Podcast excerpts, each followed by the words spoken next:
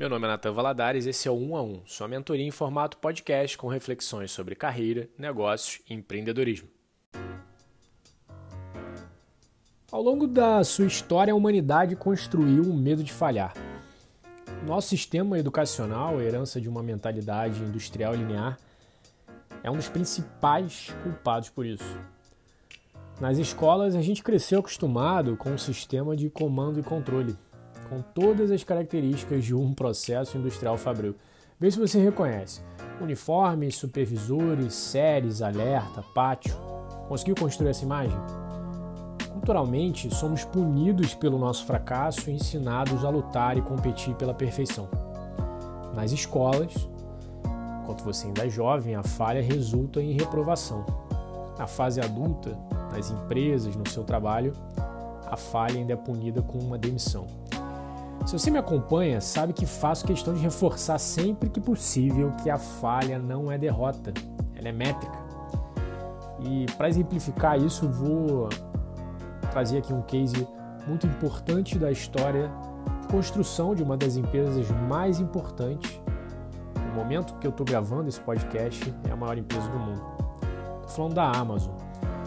Em seus primeiros anos como companhia, a Amazon investiu em uma série de iniciativas mal cedidas até então, que acarretaram em prejuízos para a companhia, que ainda estava longe, muito longe de ser o colosso que é hoje. Ao invés de se concentrar em lutas de curto prazo, Jeff Bezos se lembrou de seu objetivo de longo prazo, que era transformador e centrado no consumidor. Além disso, Bezos sabia que a invenção e a inovação constante são a chave para permanecer relevante no mundo de hoje, mesmo que isso tenha um preço a curto prazo. Segundo Bezos, para você inventar é necessário experimentar. Se você sabe com antecedência que alguma coisa vai funcionar, então ela não é uma experiência. A maioria das grandes organizações abraça a ideia de invenção mas não está disposta a sofrer a consequência de experimentos fracassados que são necessários para chegar lá. Bom, a falha pode e deve ser o seu maior motor de aprendizado.